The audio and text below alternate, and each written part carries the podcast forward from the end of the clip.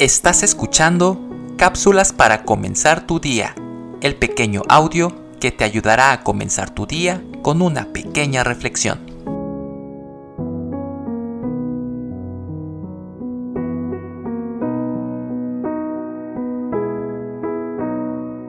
Usted y yo estamos quizá necesitados, pero muchos otros lo están más.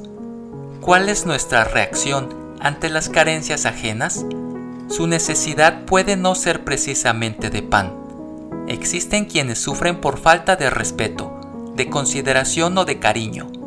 Anhelan simplemente la compañía de otros, un consejo, un gesto de simpatía, el egoísta deseo de centrar toda nuestra atención en nosotros mismos nos impide la oportunidad de saciar esa hambre.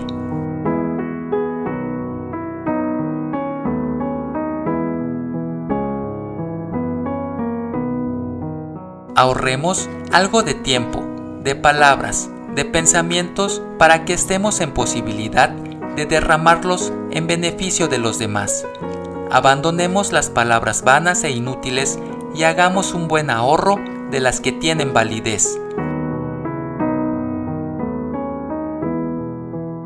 Escojamos los mejores pensamientos y ahorremos los más valiosos para transmitir el mensaje de cariño, de paz o de esperanza.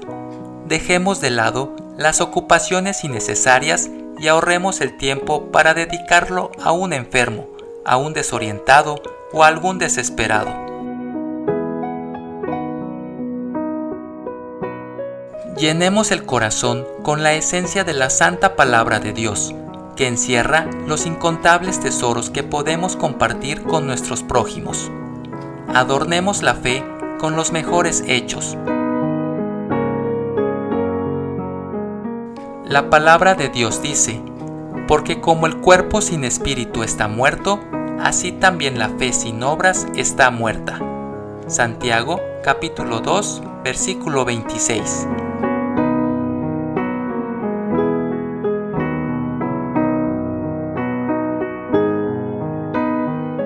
Escrito por María Rosa de Villagrán. Soy Moisés Nava. Que tengas un excelente día.